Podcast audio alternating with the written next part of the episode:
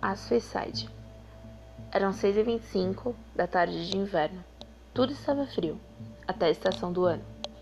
Parecia de noite, e o vento gelado que batia na janela daquele apartamento secavam as lágrimas que escorriam no meu rosto. Mais uma vez, de novo. Parecia que aprendi a chorar quando nasci, mas havia esquecido como parar. Faziam anos que todos os dias jurava que iria conseguir, e os dias me fizeram de fato mais forte. Conseguia mesmo. Sempre consegui tudo o que quis. Sempre. Pois sempre que determinava que iria dar certo, as coisas davam certo. Mas isso não significa que os dias ficaram mais fáceis, e sim que fiquei mais forte. Todos os dias passava por uma ponte alta, por um prédio enorme, por uma linha de trem, por rodovias com carros em movimentações e com alta velocidade. Posso afirmar que forte e corajosa é algo que fui pois, mesmo pensando que morrer fosse uma saída nos momentos em que passava nesses locais, me preocupava como que isso causaria na mente de outra pessoa. Até no ato de pensar em morrer, me colocava no lugar do outro, sentindo o impacto, e o poupava de qualquer trauma possível. Ressignificava minhas memórias e buscava construir a felicidade que ainda não havia sido experimentada. Acreditei mesmo, por muito tempo, todo dia, que tudo mudaria, melhoraria transformaria. Sempre acreditei no bonito, não importa o quanto a situação estivesse feia.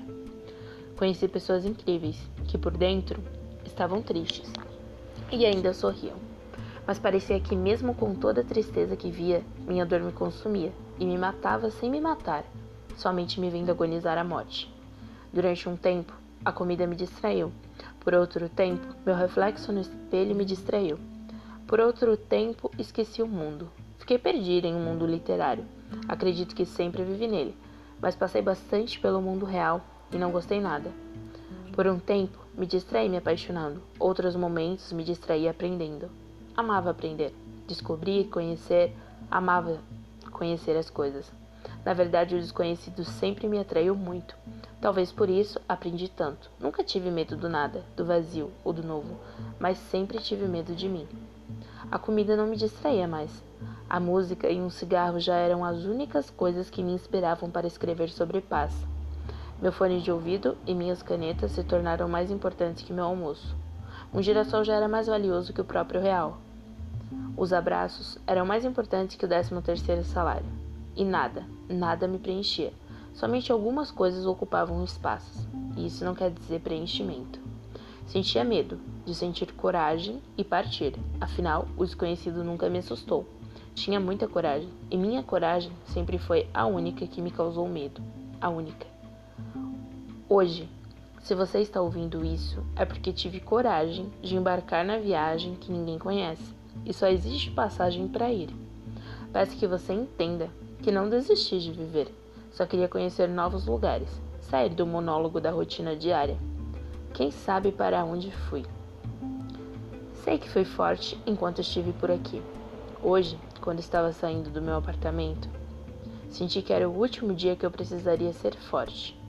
Eu morava no 23 andar. Se fosse para causar impacto, me jogaria ali de cima.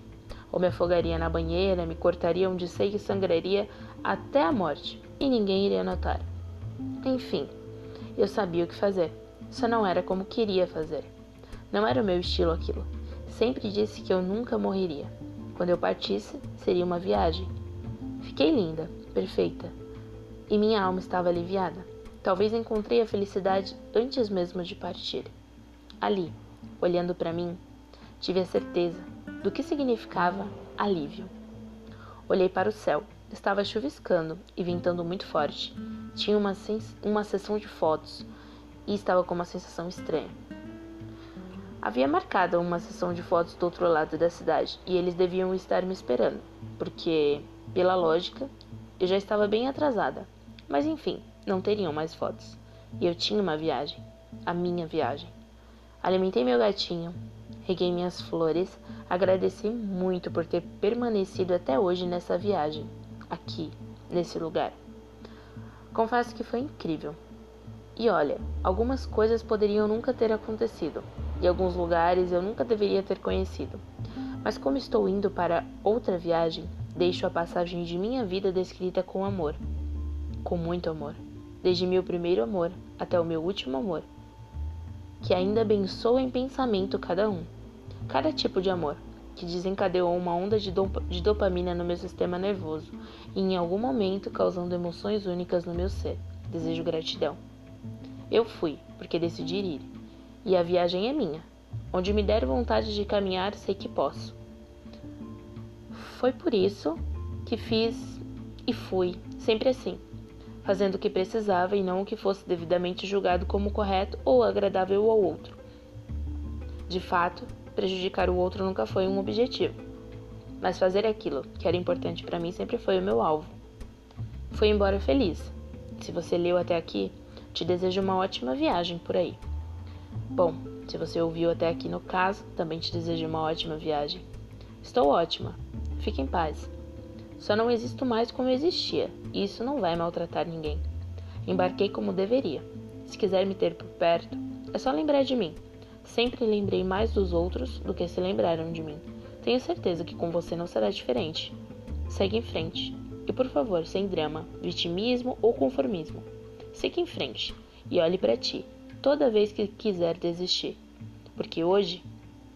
Bom, hoje eu fiz exatamente isso. Continuei, embarquei de novo em um novo caminho, em uma nova viagem, mas não desisti da minha vida como você imaginou no decorrer desse contexto tão complexo.